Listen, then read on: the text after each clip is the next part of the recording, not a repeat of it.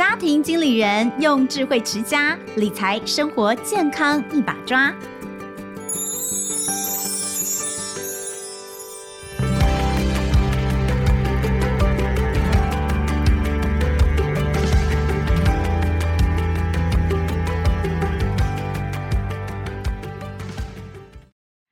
好，欢迎收听亲子天下家庭经理人，我是主持人萧彤文。好，我们在上一节节目当中哦，有聊到就是暑假了，到底要带孩子去哪里玩，去做些什么样的活动，可以在这个过程当中让孩子远离三 C，然后多亲近大自然，全家又是可以一起做的，又不用太多的装备的投资哦。哎，我们讲来讲去，最后最好的就是走路嘛。但是你在路上走来走去，真的是蛮无聊的。所以呢，又热，现在天气动不动就三十六度，热死了。所以好像往山上。或是往水边走，都是一个蛮好的建议。那在上一集的节目当中呢，我们很开心邀请到呢，带着孩子，带着很多家庭一起去享受了健行健走跟登山时光的这位专业的登山人，而且是亲子登山专业的这个登山者。那来跟我们聊，今天我们继续要请到陈爸来跟我们聊聊天，欢迎陈爸于业文。大家好，我是陈爸。于业文，好。关注陈爸哦，你只要去这个晨晨登山队带小孩爬山的粉丝团就可以看到。另外，他也是健行笔记亲子登山社团的版主。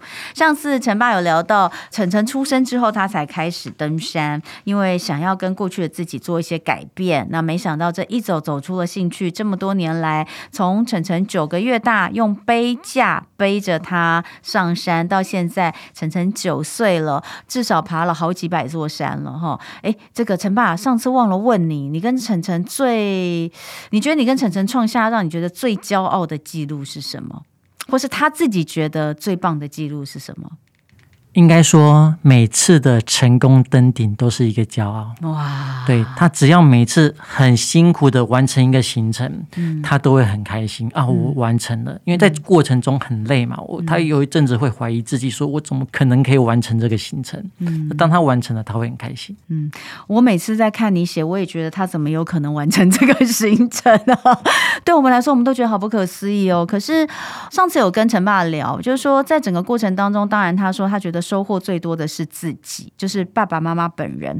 可是我真的觉得，我们常说要培养小孩的耐挫力。现在你知道，现在说什么心理韧性啊、耐挫力这件事情，是我们在教育孩子当中很重要的一环。但是到底怎么样去去开始，能够在行动当中学到，真的是远比说教要来得好。我觉得好像看你在带晨晨登山的过程当中，其实这个部分山教给了他很多。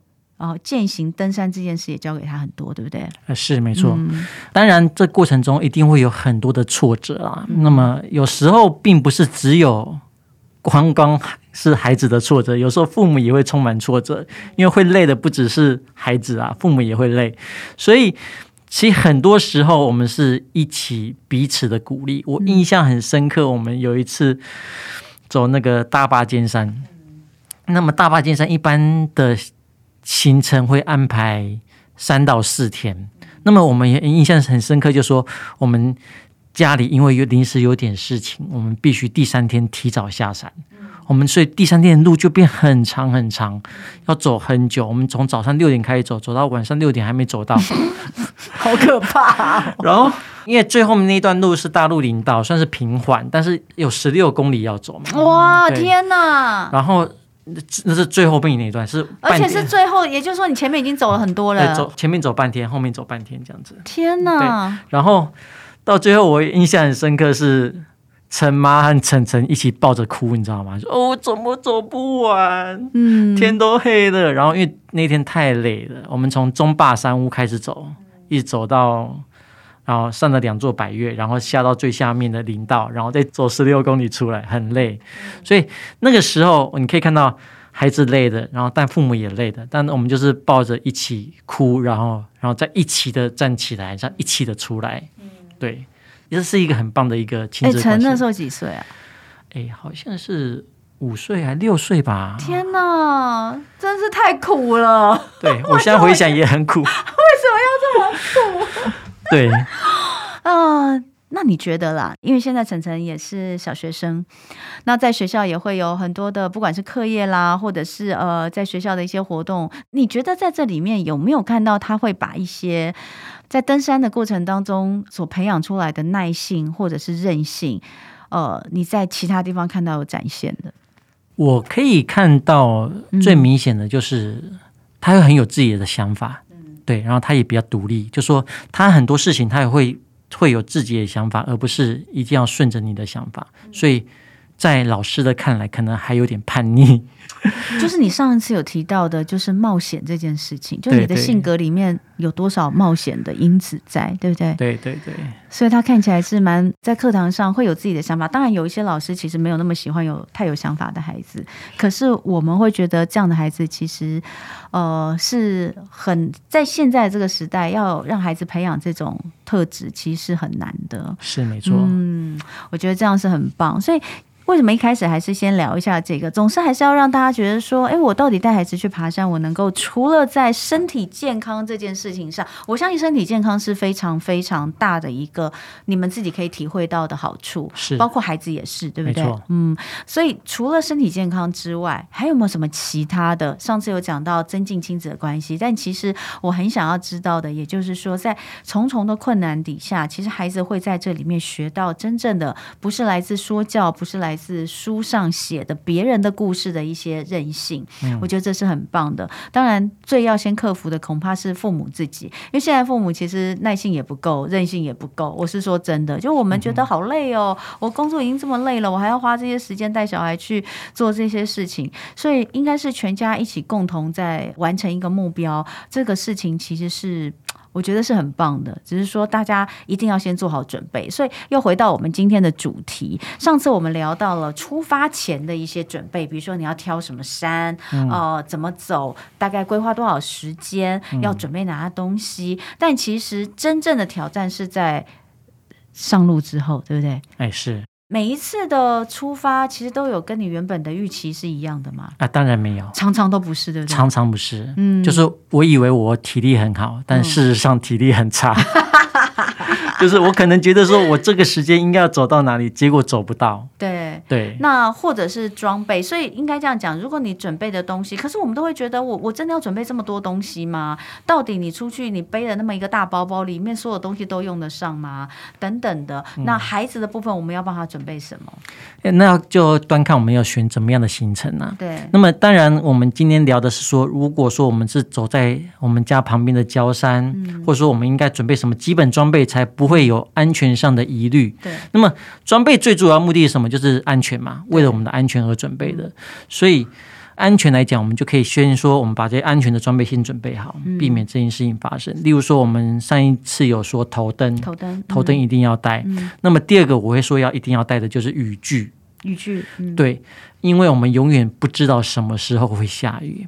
我也一直印象很深刻，是我们家在晨晨。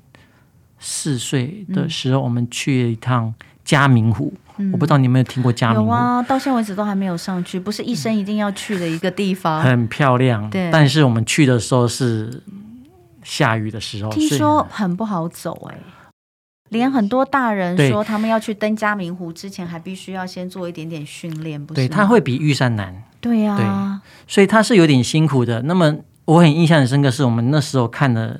降雨几率是百分之十，嗯，我们安排了四天，嗯，百分之十啊，那没问题，那我们就走了，嗯，嗯，但是我们淋了四天的大雨，天哪！所以还好我们有准备雨衣嘛，对，但一样的是在焦山，在尤其像夏天午后雷阵雨，嗯，基本上都会发生，嗯，那么我们就准备雨具才可以安全这样子，嗯，对，嗯，所以雨具很重要，对，雨具，然后另外我们还有说水分嘛，例如说夏天。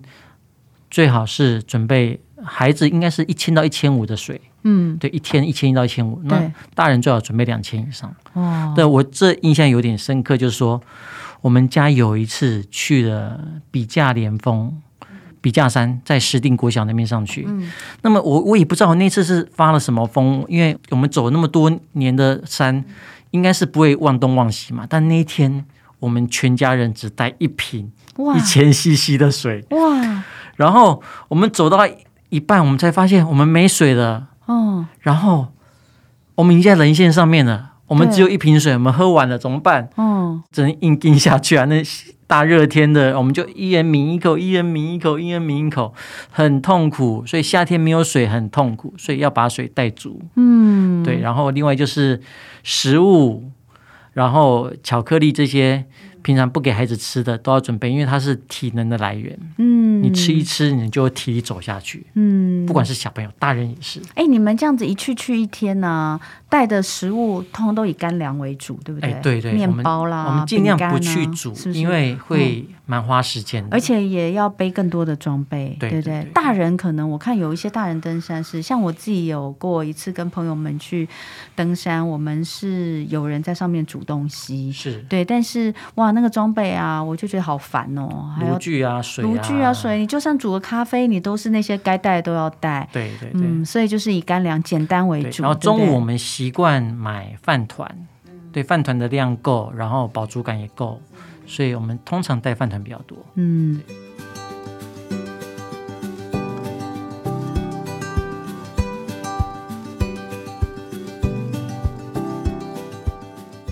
好，那像你，你是真的背着背架就上去。那后来你开始带大家登山，你真的有带那么带过那么多家庭是背着背架，爸爸背着背架或妈妈背着背架在背小孩的吗？诶、欸、诶，我带的这种家庭不多啦，真的哈、哦。对，但是现在渐渐可以看得到，还不少。多半都还是能走了才会带出来，对不对？哎，对对对对哦，OK，好，所以呃，在这部分，我相信这真的是一个挑战，比较难啊。要像陈爸这样，我也不知道他当初到底是发了什么疯，会想到这件事情。我每次听他讲，我都觉得还是。还是很像第一次听到那么觉得那样的不可思议哦。那所以呃，如果是带着已经会走的孩子了，那我们需不需要特别为他们准备什么？除了零食啦，你上次有讲到啊，要带一些零食啊，平常不给他吃的，因为要当做诱因嘛。对对对。还有什么玩具吗？对，我觉得玩具很重要哎，玩具或玩偶。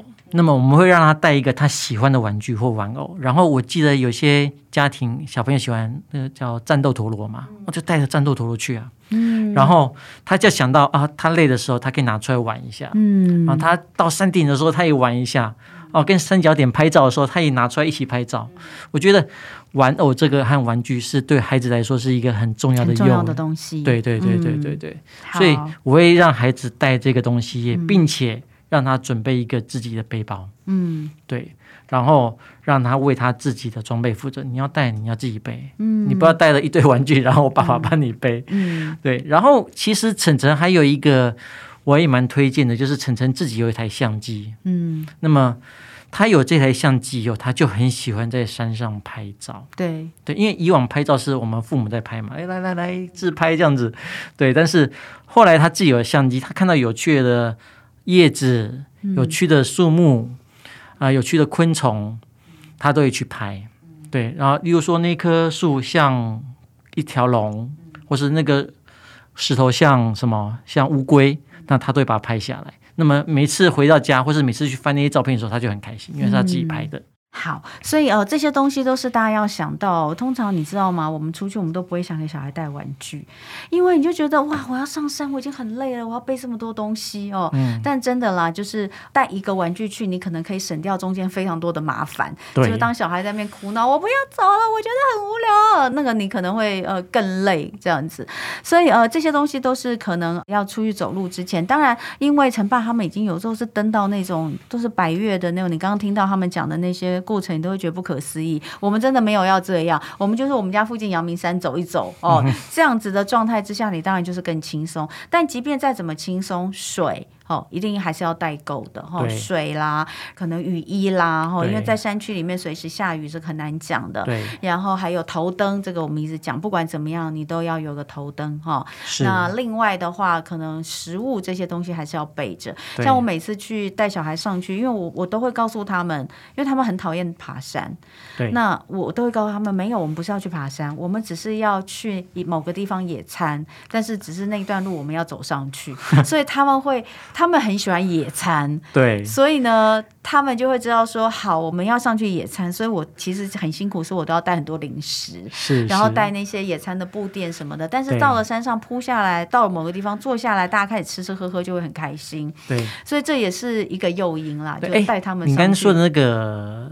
野餐垫其实是蛮不错的选择。我们在晨晨很小的时候，我们都会带野餐垫。嗯，然后他累的时候，其实我们甚至会让他在野餐垫上面睡睡觉。睡觉，对对对对对。而且野餐垫说真的哈，因为野餐垫通常防水。嗯。要是真的下了雨，你要是没有带雨衣，它还可以拿来 躲一下雨。对对对对。对，野餐垫是一个好东西。我家里有至少四五块野餐垫，我都觉得非常的好用。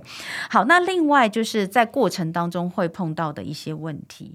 比如说，像我儿子非常非常怕昆虫，嗯、但确实在山上有一些虫是危险的，对不对？是没错。嗯、呃，在山上看到一定会遇到动物啦。嗯、那么，我觉得其实大部分动物都不用去怕它。例如说蛇，嗯，例如说熊，熊我们要遇到的几率极低嘛，对不对？嗯。那么蛇呢？蛇其实会比我们更怕人。对。那么，所以它听到声音，我们做好打草惊蛇的动作，它们都会跑。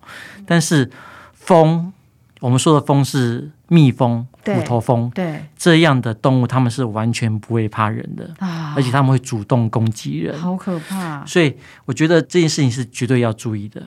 嗯，那么蜂有一个特色，就是说他们会很喜欢爬在人的身上，对，爬在人身上，他们是会去汲取身上的盐分。嗯，这这很奇怪，就是它是爬在身上，然后你又不能去动它。第一个是你不能去挥它。应该说，我们靠近它的巢以后，它就会有巡逻蜂在我们附近围绕，就是确保它蜂巢的安全。嗯，那么所以它会在我们身边围绕。那围绕对于孩子来说，对于大人来说，它就真的很讨厌，而且很可怕。所以这时候你就会想去挥它，想去躲它。那么这是最要不得的，因为你挥它的时候。它对他来说就是一个攻击行为，那么攻击行为，它就会这时候就会变身成攻击蜂，嗯、去释放更多的费洛蒙，然后引带蜂群过来。嗯，所以蜂这件事情一定要去惧怕它。所以在这时候，我们第一个，它在围绕的时候，我们不要去挥它，不要去攻击它，忍就对了。嗯，我们可以走快一点，嗯，但是走快一点也要注意脚下安全。那么，如果说它有点攻击行为的时候，我们绝对不要再往前走，而是要往回走。嗯，对，才可以避免这个攻击。嗯，所以蜂要注意，尤其在天气热的时候，因为其实虎头蜂比蜜蜂更怕热。嗯，所以在我印象很深刻，就是我们家有一次去，有一个叫水云山星，苗栗那边它有一个叫水云山星的虎山，那座山有点累，但是。晨晨印象很深刻，最大印象最不好的就是那一天天气太热了，然后什么蜜蜂啊、虎头蜂啊全部出来了，然后你就在我们身边围绕，在所有的山友身边围绕，有时候有些蜜蜂还会蛰一下人这样子，然后让大家很不舒服。所以在那种情况下面，因为太热了，所以风全部都出来了。嗯，那么所以在那个情况下，你纵使你再不舒服，你也不能去回他们。嗯，对，好可怕哦。所以风最可怕。对，而且天气热，他们是会出来的。对，他们怕热，嗯、但是虎头蜂最多的季节是什么季节？是秋天。嗯，对，秋天感觉是一个很适合爬山的季节。对，但它却是虎头蜂筑巢最重要的一个季节。所以，比如说像健行笔记的 app 里面，会不会提醒你这个路线有虎头蜂啊？诶，你可以在路线上面看到，就是说有些人会在，就是说，哎，我在这边看到蜂巢。对啊，对，有些人会留言，还是会做一些标注，就是他不会标注，他会留言。哦，那你就会知道说，对，所以看这个路线，他可能说最近发生什么事情，最近有没有崩塌，最近有什么问题，你可以看到这样的讯息，在网站上面有了，但 App 我不知道有没有，对。好，所以虎头蜂会是在这个登山的过程当中，大家要注意的一件事情。任何蜂都很可怕啦，对，很容易遇到。嗯，爬山爬过程中，我们遇到的次数应该十几二十次超过吧？嗯，对，动不动就遇到。那另外还有一个就是高山症，高山症其实基本上会发生的，还是要在海拔比较高的地方哈。哦，对，高山症这就必须一定要讲了，就说高山症是什么呢？高山症就是当我们到海拔比较高的地方的时候，我们的脑部需要更多的氧气，嗯、所以这时候我们脑部会做一些充血的动作，而引发的一些不适，嗯，就是说头会胀啊，会不舒服啊，嗯、就是所谓的急性高山症。嗯，那么通常在海拔三千的地方容易发生，嗯、当然有些人体质的关系，有人在两千多就发生了。嗯，所以这件事情一定要带孩子爬山，一定要去避免的。很多人就是开着车，然后就开公路的最高点是五岭嘛，对不对？开到五岭，然后就去爬个合欢山，对不对？嗯。那其实有时候我们看到孩子说：“哦，我不想走了，怎么累？这么轻松，不想走，怎么会这样子呢？”他们其实都有点潜在的高山的反应出现。嗯，对，嗯。所以高山症要怎么去避免？嗯，或是说要怎么去预防？嗯，最好的方式就是适应高度。嗯，假设我们要去合欢群峰的话，那么我们最好能够在。亲近农场那个区，在海拔两千的地方住一个晚上，嗯、让大家适应高度，嗯，然后睡饱，嗯，不要感冒，然后隔天再去。爬这个合欢群峰，那么就可以比较容易避免高山症的发生了。嗯，对。我印象哦，有一次我在中国大陆，然后去爬一座，去云南那边玩，嗯、然后那边有一座山，我都忘记是什么山，反正它是雪，上面都是雪，很漂亮。嗯、那当然就是你就是从平地到那么高四千，对。你知道，我就我们就这样上去哦。是。后来。在路上还买了那个，居然有人在路边卖氧那个瓶，氧气瓶。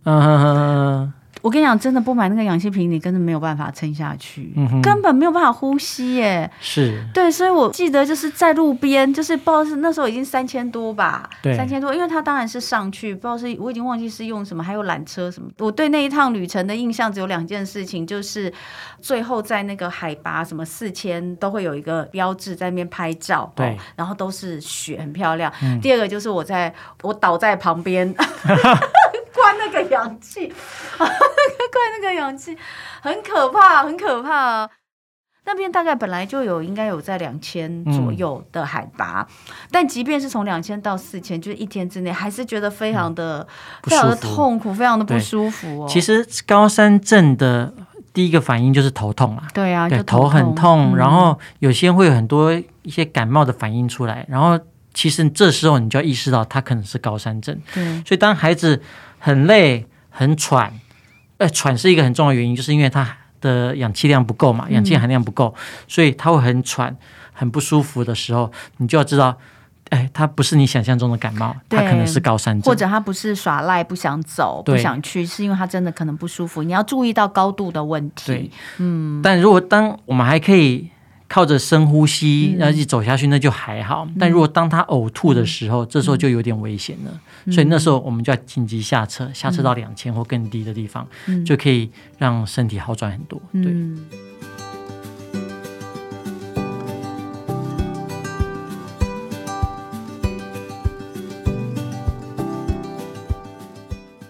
那既然都已经讲到这个，其实我们就讲到了安排这件事情很重要。像刚刚就讲，如果今天你是要去爬比较高的山，你其实可能不能够就是当天，好像我我就是去一个地方啊，哦，我就是从台北到高雄啊，我一趟就可以去了啊，我为什么要分两天之类的？因为你要考虑到它的海拔高度的问题。那这个其实就是跟你的安排、住宿、休息、交通对等等，是不是当天或是要留都都有关系。对，没错。所以其实我们带着孩子出去玩。出去走路、健行、登山，所有要注意的安全考量等等，这些其实都必须要先想好，对，对不对？没错。你可不可以跟我们分享，或是你实际碰过你觉得安排的不是很好的状况，或是你带队时候曾经看过的一些状况？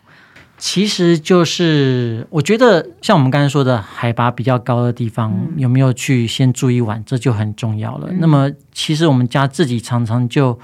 有时候会自以为说我们已经那么多经验了，嗯，啊，那就不要管海拔这件事情了，嗯，那我们就可能去直接就去很高的地方，嗯，那么造成的问题就当然就是我可能就头很痛，嗯，我就很不舒服，嗯，就很明显的高山症，嗯，但晨晨的对于高山症的反应没那么明显，哎，是跟年龄有关吗？是不是大人比较容易？呃呃，其实有一些的研究证实，小朋友比较容易哦。哎，真的哦。对，其实你可以去参考王世豪医师有出一本书叫《疯高山》。嗯，其实王世豪医师是高山症的台湾的权威，嗯，所以他就出这本书，其实大部分都在讲高山症，嗯，所以很值得大家去阅读这样子。嗯，就爱爬山的人了。对对对对对对，其实我觉得。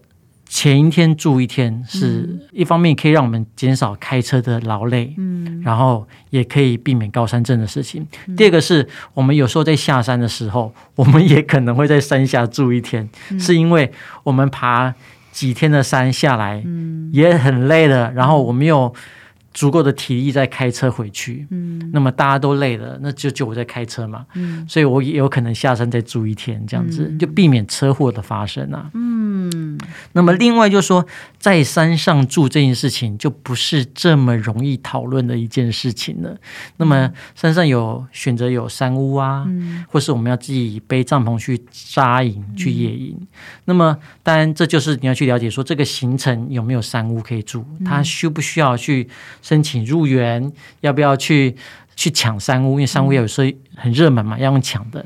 那么我抢不抢到？抢到山屋以后，那么我没有经验，我是不是要安排向导？嗯，我也不要去去安排跟那个商务里面有没有供食？嗯，有没有供食物？有没有去供睡袋？嗯，或是说我要自己背，要背多少？这些其实就不是一时间就讲得完的事情。但是这你都要去了解说，这个我假设我今天要去玉山，嗯，那。我要去聚山，我可能要住白云山庄。那我要去怎么去申请白云山庄？嗯、那我抢到的，我要去付什么钱？嗯，去买食物这样等等事情。嗯、对，好，我觉得这都对很多人来说，这都太遥远了。我们带小孩就想要一天最多一天来回就好哦。那如果是这样的话，当然我们也不可能去登太高的山。那但是呃，有时候又想要做一些小挑战，比如说孩子、嗯。有达到一些这个达标的话，对他来说也是一件很开心、很有成就感的事。所以，像你看，像有些学校，他们小学毕业的这个有点像成年礼，就是必须要去，比如说攀登这个玉山哦，要在玉山的珠峰上面照一张相哦。那这个其实有点像是，那他们在做这件事情之前，去毕业，毕业之前做这件事情之前，他们其实要做很多的训练，要带着孩子去做一些体能的训练等等。对，回过头来就是说，可能已经带孩子。爬山爬了一段时间，这山也许都不是什么很高的山，嗯、对呃，可能是呃简单的路线，就像我们上一次跟大家聊到的，有几条这个亲子适合这个入门哦。如果听众朋友们你现在听到说啊，哦，原来上一集有，对，上一集有一些比较入门的山，那你你想的话就可以去听一下我们上一集的内容。除了像上一集讲的这些，哦，走了一段时间之后，我们想要带他们去挑战高一点的进阶版。有没有小学生也可以挑战成功的百越？今天可以跟大家分享的。嗯，大家想到小学生都可以走的百越，第一个就想到合欢群峰嘛，对不对？对，因为开车就可以开到很近，离登山口很近的地方。对。那么合欢群峰有几座百越哦，是呃很容易走的。第一个是合欢主峰嘛，对对。那我们车停五岭停车场，再走一点小马路，然后就可以走。它几乎是水泥路啊，对。对，合欢主峰，嗯，然后第二个是合欢东峰，嗯，它是只有阶梯而已，嗯，然后第三个是石门山，嗯，我最推荐的就是石门山，因为它只要走半小时的路程就走到了，嗯，那么第二点推荐的原因是它没有什么楼梯，嗯，那它可能都是有时候是走在建筑边，然后是。你传统的泥土路，嗯，然后我觉得这是对孩子来说是很有趣的一件事情，嗯、就是你走楼梯孩子觉得无聊，无聊嗯、对，刚刚合欢主峰和合欢东峰相对都有点无聊，但是石门山又简单又好玩，嗯，然后对面又是那个黑色起来的山，嗯，很漂亮，嗯，对，所以。第三个是石门山，嗯，然后第四个是稍微有挑战性的，就是合欢北峰，嗯，那合欢北峰可能要安排半天以上的时间，嗯，对，然后它一开始真的很陡，嗯，我看过很多人走那个前面一公里的路哦。都倒在路边，因为太累了。对，然后在路边，对，然后又有点可能大家都有点高山反应，然后所以大家都倒在路边，所以很辛苦。所以合欢北峰会稍微辛苦一点。对，但是如果要去带孩子去合欢群峰，就必须要参考一下刚刚陈爸说的，是不是要先在这个亲近农场，对，亲近农场先住一个晚上，先适应一下，第二天再上去。对啊，好，那再来的话，雪山东峰也是你。说可以尝试看看的？对，雪山东峰。呃，雪山登山口首先在武林农场，对对，武林农场有一个雪山登山口。嗯，那么雪山东峰其实它需要申请的哦，要先申请，对，要先申请的。那雪山东峰有些人走法是我一天来回就好了，因为它大概七公里吧，好像七公里的路程。嗯，嗯那么我有点忘记了，嗯、大概七公里多，单程七公里，但来回也是一整天。嗯，但第二种走法是，我会推荐大家，这是我们家的做法是推荐大家去住在。二 K 就是从雪山登山口往上走两公里的地方，嗯、这一段两公里是很好走的。嗯，有一个七卡山庄。嗯，那七卡山庄里面会有可以，你可以供食，嗯、就是你要先先预约好，嗯、先去预约好食物，然后先预约好可能要住宿的一些装备。那么在那边住一个晚上。嗯，第二天一早再去雪山东峰。嗯，然后再回来，然后再下山这样子。哎、嗯，它其实并不并不长，为什么要？哦，一样啦，一样是为了要适应高山的这个反应吗？不然它其实并不长啊，对，对不对？呃，但是你先住一个晚上会稍微舒服，我认为它是需要被适应的。因为七卡山庄也是大概两千多一点吧，哦、对。但是雪山东我有点忘记，一定超超过三千呐。哦、对，我有点忘记它是多高。嗯，好，所以这个是雪山东峰的部分。对，呃，也有住宿的可以推荐给大家。对，但，它是山屋哦，它并不是民宿哦。嗯，所以大家要注意。而且要山屋很少哎，山屋通常数量都不多啊。啊、呃。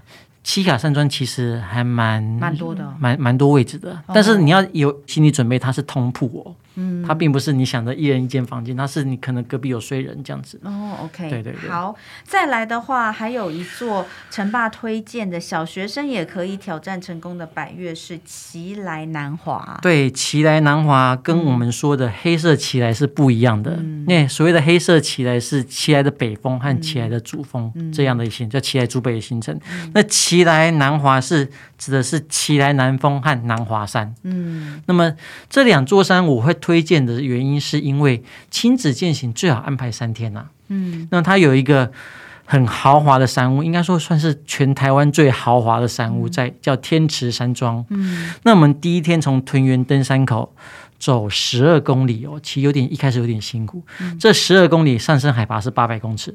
就是慢慢走，慢慢走，慢慢走，走一天一定走得到。嗯，然后走十二公里到这个天池山庄，那么它是一个很漂亮，然后又很大又很舒服的山屋。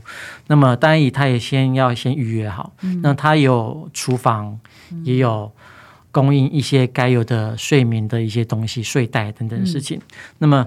如果说你可以在天池山庄预约到两天的时间，嗯，预约两个晚上的时间，那我们可以去走一趟奇莱南华。嗯、第二天你就是一早就走上天池，然后上奇莱南峰和南华山，然后回来，嗯、回来可能下午一两点，嗯，然后再休息一下，嗯，然后隔天再走那个十二公里下山这样子。嗯，哎，我记得天池我去过，哎。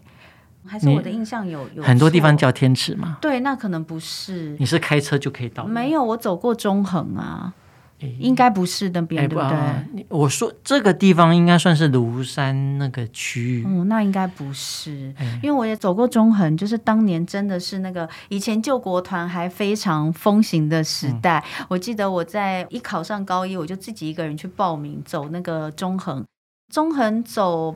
好像是八天七夜吧，嗯、全长我们是走九十公里哦，哦走九十背装备走九十公里，嗯、然后最高也是到。也是有到很高的地方，所以童文姐也是户外咖。没有，我跟你讲，那就是我一生就我跟你讲，人一生总要有一件事情可以讲。你知道，当我跟人家讲说我十六岁的时候去走过中横，走过八十，我记得是八十七，反正八天七夜，大概有差不多九十公里。我也觉得那是一个记录了啦，嗯、就是之后也不会再有这样的记录哦。对，也是蛮有趣的。不过奇来南华，我觉得它一般在大家的这个印象当中是比较困难一点的。对，因为很多人在奇来山出事，所以就会觉得那里很可怕。对，但是你说的奇来山都是奇来主北的主北那个主峰那边，对，并不是奇来南峰，是不一样的。对对对。但是我觉得这个行程最最值得去的是。它有一个很漂亮的草原，就是说你印象很深刻，就是你在太阳打在那个草原上面，说这是会发光，是跟发亮的一样，所以我就跟黄金草原一样。所以我觉得去奇莱南华最美的就是那一刻，你就觉得哇，来了就值得了。对对，很漂亮，真的很漂亮。还有它的那个南华山那边的云海也真的很漂亮。哇，好，就看大家有没有想要去挑战一下。可以带呱呱去。哎，我我不可能，我没有办法，那里对我来说太困难了。好。当然我，我觉得啦，就是说这个事情齁，还是要爸爸妈妈一起同心协力。我们家爸爸可能比较难，我们家爸爸对于爬山这件事情也是兴趣缺缺哦。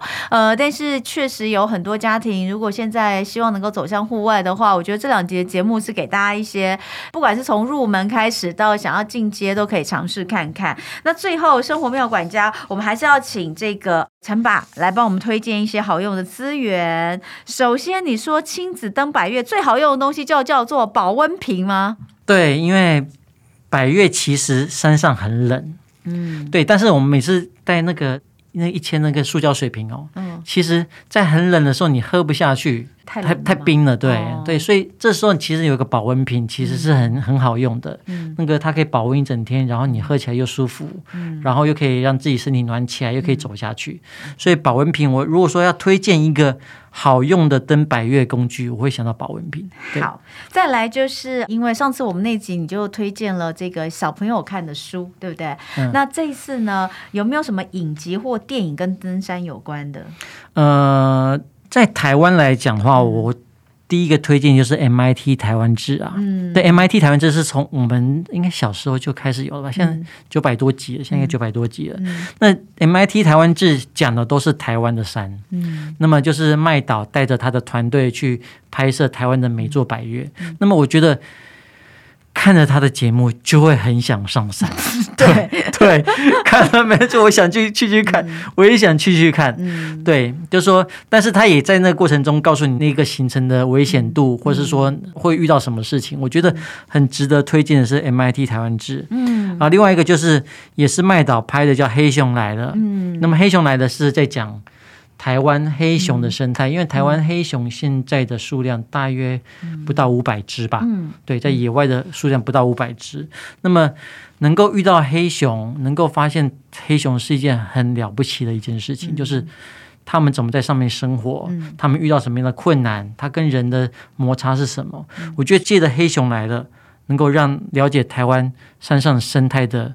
是这么的薄弱，这么的脆弱，嗯，所以我会推荐这两个在台湾相关的一个，嗯、一个是电影，看看。一个是影片，嗯，另外一个就是在几年前有一部电影叫做《那时候我只剩下勇敢》，嗯，那时候我只剩下勇敢，走的行程是太平洋屋脊步道 （PCT） 啊，嗯、太平洋屋脊步道，它是从美国的墨西哥边界，嗯，一直走到。加拿大的边界，嗯嗯、所以他要走六个月的时间。嗯，为什么会推荐大家去看这部片？是因为我们从他的影片里面，他看到他从这样的一个人，他怎么借着这个六个月的践行时间，他得到了什么启发，嗯、得到了什么改变？嗯、我觉得除了电影以外，他的书也很值得看，嗯、因为他是先有书才出这部电影的。嗯、所以那时候我只剩下勇敢，推荐给大家。嗯。嗯好，那其实哦，就是说大家可以去看看，呃，是很不一样的。因为我要特别强调，陈爸是专业登山者了，跟我们会想到的一般的亲子的这个呃走路的践行的登山的，可能当然不太一样。但是其实哦，他也是从一个什么都不会的人开始入门。那这两集他都没有推荐到他自己的书，我实在是觉得应该要帮他推荐一下这本书哦。陈爸他有一本叫做《第一次亲子践行好好玩》，那在这本书。里面就有包括呃登山的知识、行前的准备、路线的指南，其实都可以给这个想要入门的这些家庭哦一个很好的参考。那这个是高宝书版，好，第一次亲子健行好好玩。那呃，我相信这个东西可以给这个想要带小朋友去健行的爸爸妈妈们有非常非常多的帮助。那今天非常开心，这两集跟陈爸聊很多，讲了这么多，到底大家有没有想要开始去动一动呢？希望可以让大家在这个暑假。假就开始你跟孩子的践行之旅。那以上的资讯哦，都可以参考我们节目下方的资讯栏有连结。那再次的谢谢陈爸，哎，谢谢，这两次跟我们的一起分享，希望大家都可以跟着陈爸的脚步，一起带孩子去登山。也谢谢大家今天收听家庭经理人，我是童文，亲子天下 Podcast，周一到周六我们谈教育聊生活，开启美好新关系，欢迎大家的订阅收听 Apple Podcast 跟 Spotify，也要给我们五星赞一下，欢迎在许愿坚持给我们回馈，我们下次见喽。